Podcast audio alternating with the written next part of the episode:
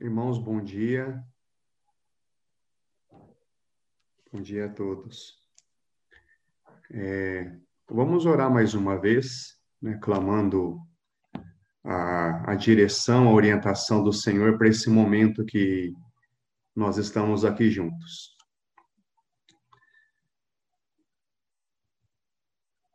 Senhor nosso Deus, nós mais uma vez nos apresentamos diante de Ti, pelo sangue do Senhor Jesus, o sangue da nova e eterna aliança, firmada nos céus, inabalável, e que nós celebraremos hoje diante do pão e do cálice. Nós te agradecemos porque tu és um Deus onipresente, porque mesmo nós estamos aqui distantes, todos nós estamos na tua presença e nos apresentamos presentes diante de ti. Nós te agradecemos, Senhor Jesus, porque é verdade, estamos aqui, mas também estamos unidos no Senhor, assentado contigo nos lugares celestiais. E essa união é inabalável, ela é indissolúvel, e nós agradecemos ao Senhor. Senhor, nós entendemos que o Senhor decidiu ministrar a tua vida a nós através da tua palavra, e nós agora nos assentamos aos seus pés, queremos aprender do Senhor, pedimos que o Senhor nos fale através da tua palavra. Venha, Senhor, restaurar nossa visão, audição espirituais para que possamos ouvi-lo e dessa forma ser, sermos cheios da tua vida e respondermos a ti em adoração socorre-nos nesses momentos, tanto para falar quanto para ouvir. Nós oramos, nosso Deus e Pai, em nome do Senhor Jesus. Amém. Irmãos, quem puder, então, abrir aí a Bíblia, a palavra de Deus, em Apocalipse, capítulo 19.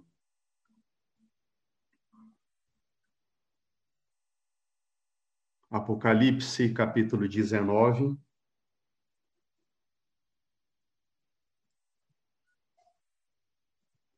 A partir do verso 11. Apocalipse 19, verso 11, diz assim: Vi o céu aberto e surgiu um cavalo branco. Seu cavaleiro se chama Fiel e Verdadeiro pois julga e guerreia com justiça. Seus olhos eram como chamas de fogo, e em sua cabeça havia muitas coroas. Nele estava escrito um nome que ninguém conhece a não ser ele mesmo. Vestia um manto encharcado de sangue, e seu nome era a Palavra de Deus. Os exércitos do céu vestidos do linho mais fino, puro e branco, seguiam-no em cavalos brancos. Da sua boca saiu uma espada afiada para ferir as nações. Ele as governará com cetro de ferro e esmagará as uvas no tanque de prensar da furiosa ira de Deus, o Todo-Poderoso. E em seu manto, na altura da coxa, estava escrito o nome Rei dos Reis e Senhor dos Senhores. Amém? Irmãos, quando nós lemos algumas passagens do Velho Testamento, a gente não consegue esconder algum desconforto quando nós vemos o nosso Deus ordenando o extermínio de povos inteiros. Nós vemos isso em relação aos midianitas, amalequitas, habitantes de Jericó, quando o nosso Deus realmente dá essa ordem, vai lá e extermina tudo, né? matando homens, mulheres, crianças, crianças de peito e até mesmo animais. E a gente realmente se sente um pouquinho desconfortável quando a gente lê esse tipo de narrativa. Parece que não casa bem com o caráter de Deus que o Senhor Jesus revela. Né? O Senhor Jesus fala para a gente dar a outra face, caminhar a segunda milha, que Deus é um Pai amoroso, pronto a perdoar, e a gente faz esse contraste de narrativas, né, algumas passagens do Velho Testamento com o Deus que Jesus revela, e a gente parece que não consegue equacionar isso muito bem. E esse problema, na verdade, houve desde o primeiro século, esse, esse questionamento, e até mesmo nos dias atuais. Existem pessoas que acreditam, creem que o Deus do Velho Testamento não é o mesmo Deus do Novo Testamento. E a gente tem esse problema, irmãos, porque a nossa mentalidade a respeito de Deus muitas vezes é incorreta e incompleta. O nosso Deus, ele diz: O meu próprio povo não me conhece. A gente lê isso lá no profeta Isaías. E em Oséias, o nosso Deus diz: O meu povo é destruído porque lhe falta conhecimento. Então, é pelo fato de nós não conhecermos Deus de forma correta, de forma adequada, de forma sadia, é que essas contradições elas nos vêm à, à mente.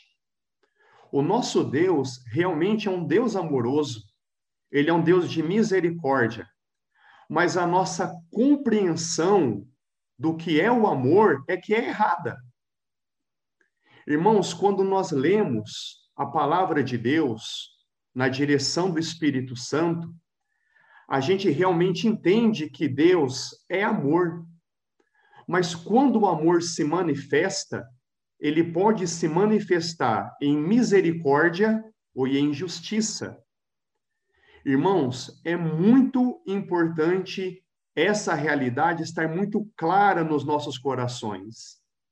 A misericórdia de Deus e a justiça de Deus são derivadas do seu amor. Um pai que perdoa um filho está demonstrando amor. Mas um pai que corrige um filho também está demonstrando amor. Irmãos, todos nós entendemos isso? Será que a gente pode aceitar isso? Tanto a misericórdia quanto a justiça são desdobramento do amor de Deus.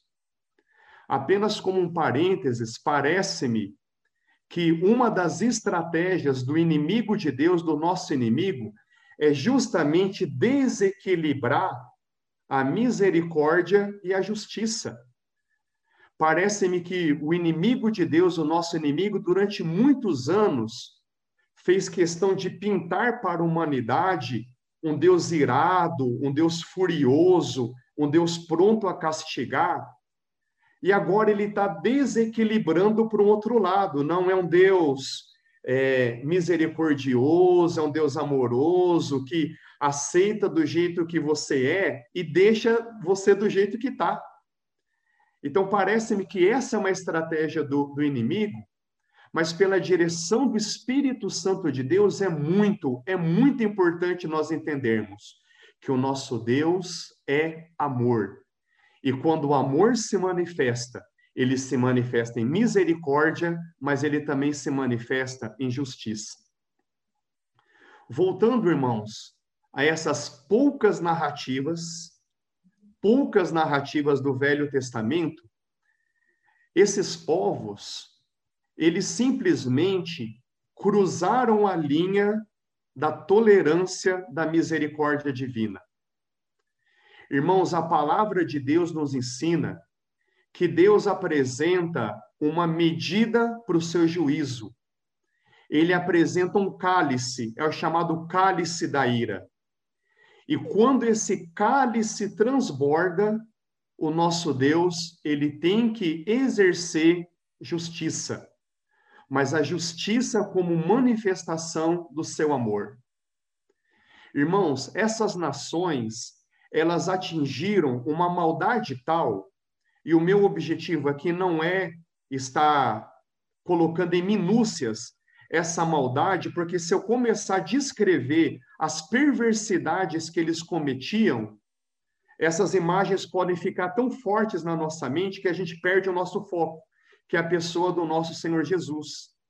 E se eu as descrevesse aqui, e o tempo que levou para Deus exercer o seu juízo, com certeza nós diríamos: nosso nosso Deus até que demorou, e no lugar dele eu teria feito coisa muito pior.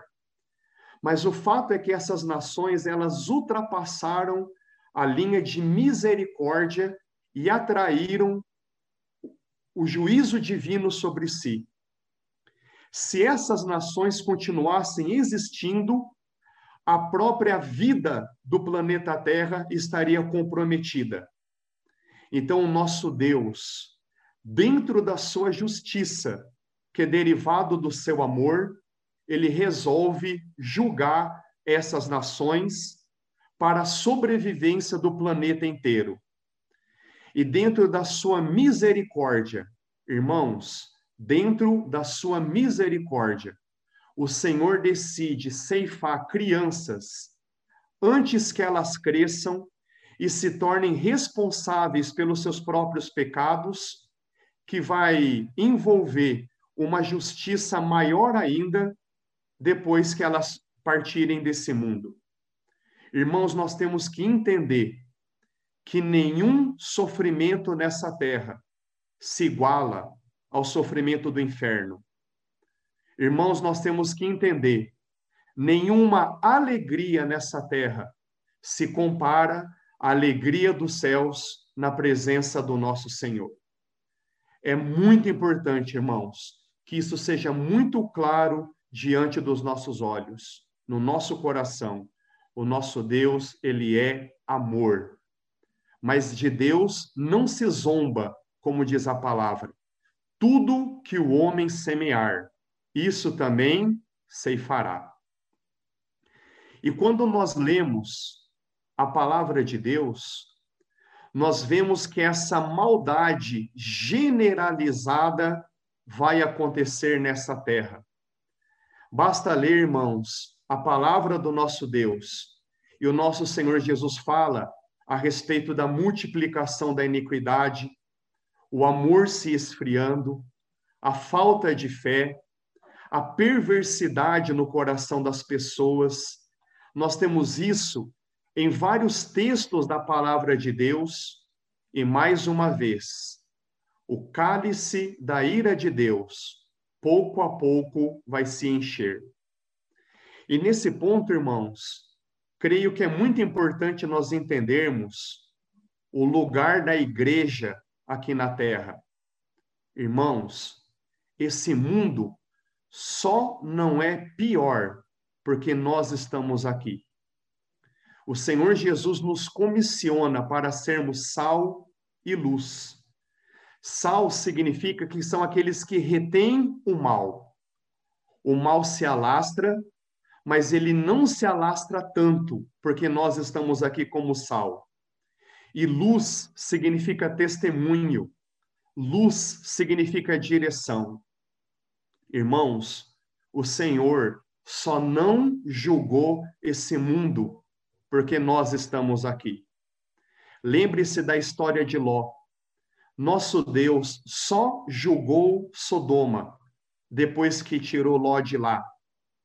Lembre a situação do dilúvio. Esse mundo só foi destruído depois que Noé foi preservado. Irmãos, veja que o nosso Deus é um fogo consumidor, como diz a palavra. Minha é a vingança, diz o Senhor. O nosso Deus é um Deus justo e por sua misericórdia ele nos mantém aqui como sal e luz para ainda preservarmos esse mundo da sua justiça e do seu juízo. E diante dessas palavras que eu estou aqui, falando com muito temor diante dos meus irmãos, porque eu sei que esse assunto é muito sério, é que nós vamos agora voltar para Apocalipse capítulo 19 e vermos ali luzes, tanto da misericórdia quanto da justiça do nosso Senhor, que são derivadas do seu amor. Vamos voltar em Apocalipse, capítulo 19, o verso 11, onde o nosso irmão João começa a nos dizer: Vi um céu aberto e surgiu um cavalo branco. Irmãos, o nosso Senhor Jesus, ele volta num cavalo branco. Irmãos, muita coisa em Apocalipse são visões espirituais, mas que não se cumprem literalmente. Irmãos, o nosso irmão João viu um dragão, sete cabeças, dez chifres, mas é claro que no nosso mundo a gente não vai ver nenhum dragão com sete cabeças e dez chifres. O nosso irmão João viu uma mulher vestida de sol. E é claro que no nosso mundo a gente não vai ver uma mulher vestida de sol. Essas são descrições espirituais de uma realidade material. Nós vamos ver pessoas, mas aqui em Apocalipse não. É uma visão espiritual e literal. O nosso Senhor Jesus volta num cavalo branco. Irmãos, ele mesmo diz: todo olho o verá. Todos os olhos físicos verão essa volta gloriosa do nosso Senhor Jesus. Nós contrastamos o nosso Senhor Jesus, humilde, montado num jumento, entrando em Jerusalém para marchar a cruz para o perdão dos nossos pecados. Esse jumento, irmãos, deixa eu falar, vale para mim, vale para você. Ele monta em nós, mas a glória é só dele. Irmãos, me perdoe me comparar como um jumento, mas isso é verdade. A glória é só dele. Mas um dia nós veremos, hoje como jumento, mas um dia, cavalos brancos junto do nosso Senhor. Ele vem reivindicar esse mundo que pertence a ele. Quando ele ressuscitou, ele disse: Todo o poder me foi dado nos céus e na terra. Ele reconquistou a autoridade e ele vai voltar. Irmãos e irmãs, essa é a nossa bendita esperança num cavalo branco, reivindicando o governo dele sobre todo o universo. O seu cavaleiro se chama fiel e verdadeiro, e ele julga e guerreia com justiça. Irmãos, esse é o título do nosso Senhor Jesus. Ele é fiel. Se estivéssemos presentes, a gente até poderia cantar juntos aquele hino tão famoso. Tu és fiel, Senhor. Tu és fiel, Senhor. Dia após dia, com bênção sem fim. Tua mercê me sustenta e guarda. Tu és fiel, Senhor, fiel a mim. Irmãos, ele é fiel à sua palavra. Ele é fiel às suas promessas. Ele é fiel a cada um de nós. Ele é o noivo, ele é o marido que nunca vai nos trair. Ele é verdadeiro. Verdadeiro significa que ele sempre é condizente às suas palavras. Tudo que o Senhor fala a respeito de si mesmo é verdade. Quando ele diz: Eu sou o bom pastor, é porque ele realmente é o bom pastor. Quando ele diz: Eu sou a ressurreição e a vida, é porque ele realmente é a ressurreição e a vida. Quando ele diz: Eu sou a luz do mundo, aquele que me segue jamais andará em trevas, mas terá a luz da vida, é porque ele realmente é a luz do mundo. Quando ele diz: Eu sou a videira verdadeira, isso significa eu sou a árvore da vida.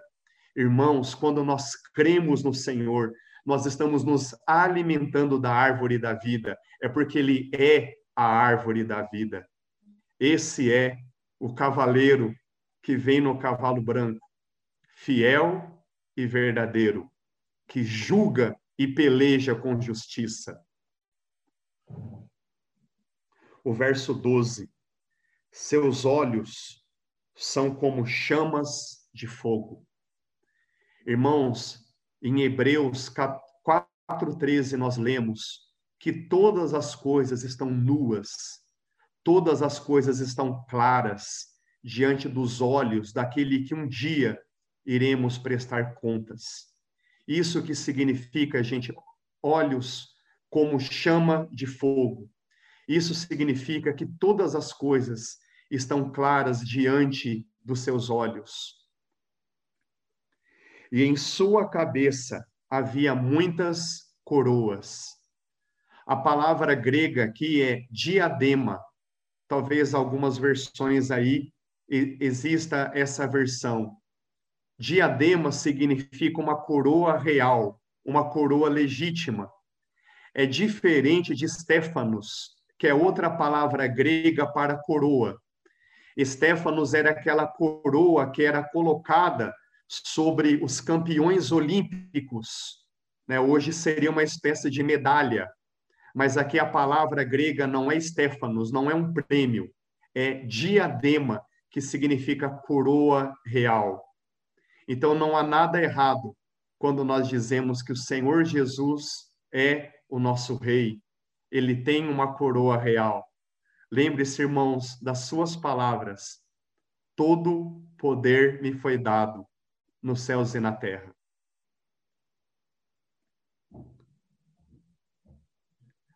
Ainda no verso 12, nele estava escrito um nome que ninguém conhece a não ser ele mesmo. Irmãos, na Bíblia, nome significa identidade. Então, existem virtudes, existem qualidades, existem excelências do Senhor Jesus que ainda nós não conhecemos. Hoje nós o louvamos como bom, como misericordioso, como amoroso, como justo, como vingador. Sim, essas são qualidades do nosso Senhor. Mas existem qualidades que nós ainda não conhecemos. Isso que significa existe um nome que somente ele conhece. E nós precisaremos de toda uma eternidade para conhecer esses outros nomes, essas outras virtudes que há no Senhor Jesus que ainda não foram reveladas. O verso 13 nos diz: vestia um manto encharcado de sangue. Irmãos, esse sangue até pode nos lembrar o sangue que ele derramou na cruz para perdão dos nossos pecados. Mas por todo o contexto, quando a gente lê toda a passagem, quando a gente lê Apocalipse capítulo 14, temos mais clareza a respeito desse sangue. Esse sangue é o sangue de reis e poderosos que foram pisados na ira do lagar de Deus. É aí que nós voltamos, irmãos, nas nossas palavras iniciais. O nosso Deus é amor, mas quando o amor se manifesta, ele pode se manifestar em justiça e em misericórdia. E aqui nós temos um Deus que se manifesta em justiça, se vingando a todos aqueles que tiveram oportunidade de se arrepender, mas voluntariamente se manteram infiéis, se manteram rebeldes, atraindo para si mesmos a justiça divina. É por isso que o Senhor Jesus diz lá no Sermão do Monte: Bem-aventurados os que têm fome e sede de justiça, porque um dia serão saciados. Irmãos, quantas vezes nós nos indignamos com tanta injustiça, não é verdade? Quantas vezes nós nos indignamos com tanta impunidade, mas o nosso Deus, ele também volta como juiz, e nós temos essa figura das suas vestes manchadas de sangue, que fala a respeito do seu juízo aqueles que nunca se arrependem. E ainda no verso 13, e o seu nome é Palavra ou Verbo de Deus. Irmãos, nós lemos há pouco que há um nome que nós não conhecemos, que fala a respeito de virtudes do Senhor Jesus que nos são desconhecidas. Mas aqui fala de um nome em que nós podemos o conhecer. Nós podemos louvá-lo, Senhor Jesus. Tu és o Verbo, tu és a palavra de Deus. Irmãos, as nossas palavras expressam aquilo que nós somos. O Senhor Jesus diz que a boca fala do que o coração está cheio. Então, o Senhor Jesus, como palavra de Deus, significa: o Senhor Jesus é a expressão de tudo o que Deus é. Ele é o Alfa e o Ômega. Alfa e Ômega são prim a primeira e a última palavra do alfabeto grego. Então ele diz: Eu sou a palavra de Deus. Eu sou a própria expressão de tudo aquilo que há dentro do próprio Deus. Verso 14. Os exércitos do céu, vestidos de linho mais fino, puro e branco, seguiam-no em cavalos brancos. E aqui, irmãos, uma palavra de esperança para nós. Com todo o respeito, mas os irmãos entendem as minhas palavras. De jumentos para segui-lo em cavalos brancos. Irmãos, aqui fala a nosso respeito. Vamos apenas ler no mesmo capítulo 19, ali na parte final do verso 6 em diante. Aqui no capítulo 19, no verso 6 em diante. Aleluia. Porque o Senhor, o nosso Deus, o Todo-Poderoso, reina alegremos, exultemos e a Ele demos glória, pois chegou a hora do casamento do cordeiro e a sua noiva já se preparou. Ela recebeu um vestido do linho mais fino, puro e branco.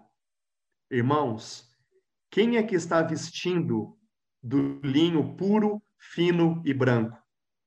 É a noiva a noiva do cordeiro. É essa noiva que vem assentado com ele em cavalos. E apenas uma palavra, irmãos, que penso que vale para nossa edificação, o final do verso 8. Porque o linho fino representa os atos justos do povo santo. Irmãos, linho fino, por um lado, é a justiça de Cristo que nos é colocada, mas dentro da, da língua hebraica, atos de justiça significa boas obras.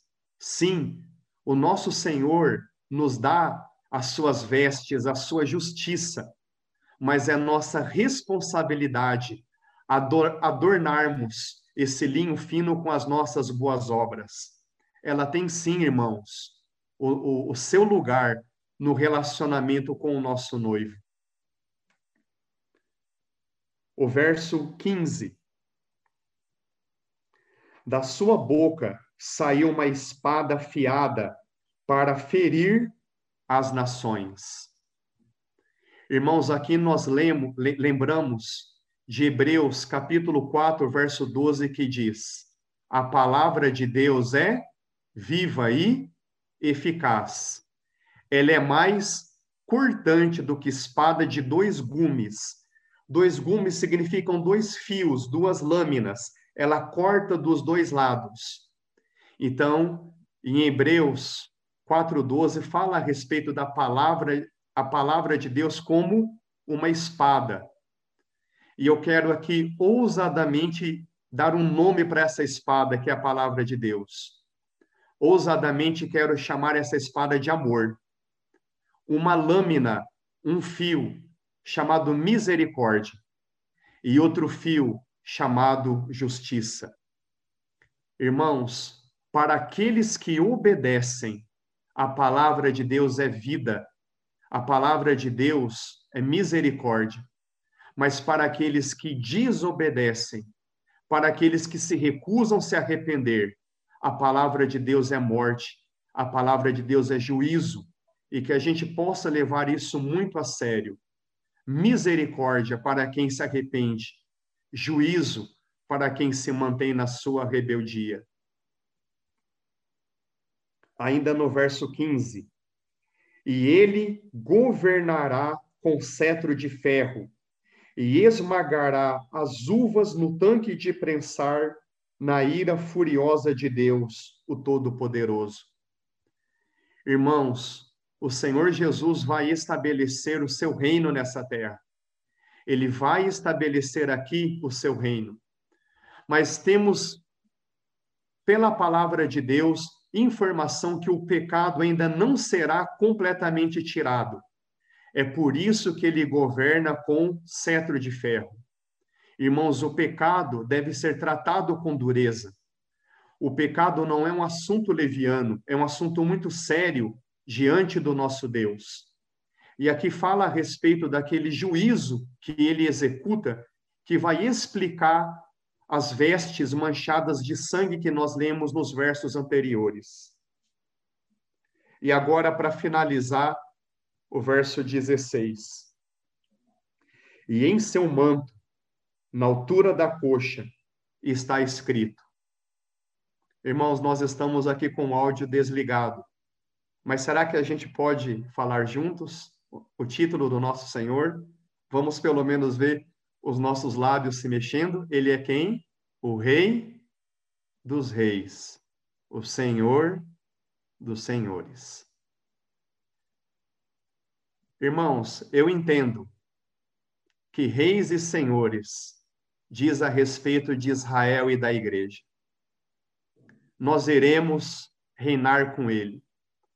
A palavra de Deus diz: Nós aguardamos novos céus e nova terra, onde habita a justiça. É isso que diz 2 Pedro, que no capítulo 3, no verso 13. Nós aguardamos novos céus e nova terra, onde habita a justiça. E como é que começa Apocalipse capítulo 21? A profecia se cumprida. O nosso irmão João dizendo: Vi novos céus e nova terra. Irmãos, a oração do Pai Nosso será respondida. Pai Nosso, que estais nos céus, venha o teu reino. Seja feita a tua vontade, assim na terra como nos céus. Irmãos, o reino do nosso Senhor vai estender todo o universo, todos os céus e toda a terra. Todas as promessas daquele que é fiel e verdadeiro, a igreja, a nós e a Israel serão cumpridas. Seremos, pela graça do Senhor, reis e senhores nos céus e na terra. E ele vai ser, e ele já é sobre nós, o rei sobre os reis. Ele é o Senhor sobre os senhores. Irmãos, essa é a nossa esperança. Então eu gostaria de concluir com essas palavras. Irmãos, eu gostaria que ficasse muito, muito claro nas nossas mentes. O nosso Deus é amor. Quando o amor se manifesta, ele pode se manifestar em misericórdia, ou ele pode se manifestar em juízo. Irmãos, em nome do Senhor Jesus, que diante dele nós tenhamos um santo temor, nós teremos, tenhamos um profundo respeito, porque o nosso Deus é um Deus justo, ele é um Deus santo, ele é um Deus puro, ele é um Deus grande, que tenhamos esse profundo respeito. Mas, ao mesmo tempo, irmãos, ah, como é que a gente vai conseguir mesclar isso? Temor, mas também alegria, profunda gratidão, porque o nosso Deus é um Deus misericordioso, ele é um Deus bom, Ele é um Deus próximo. Ele é um Deus que nos chama à intimidade. Irmãos, a palavra nos ensina que pelo Espírito nós o chamamos Abba, Pai. Abba é uma palavra de carinho, paizinho, mas pai é uma palavra de respeito. Irmãos, que sempre esse equilíbrio haja no nosso coração. Abba, Pai. Ah, meu paizinho, tão próximo, tão íntimo, tão cuidadoso, tão querido, tão supridor, tão protetor. Mas também, Pai, eu vejo com respeito, com reverência, diante da Sua santidade, da Tua pureza, da Tua grandeza, da Tua justiça. Eu me prostro em reverente temor, meu amado e santo Pai. Que isso, irmão, sempre seja muito claro nos nossos corações. Misericórdia e justiça diante do nosso Deus, que é puro e pleno amor. Amém e amém.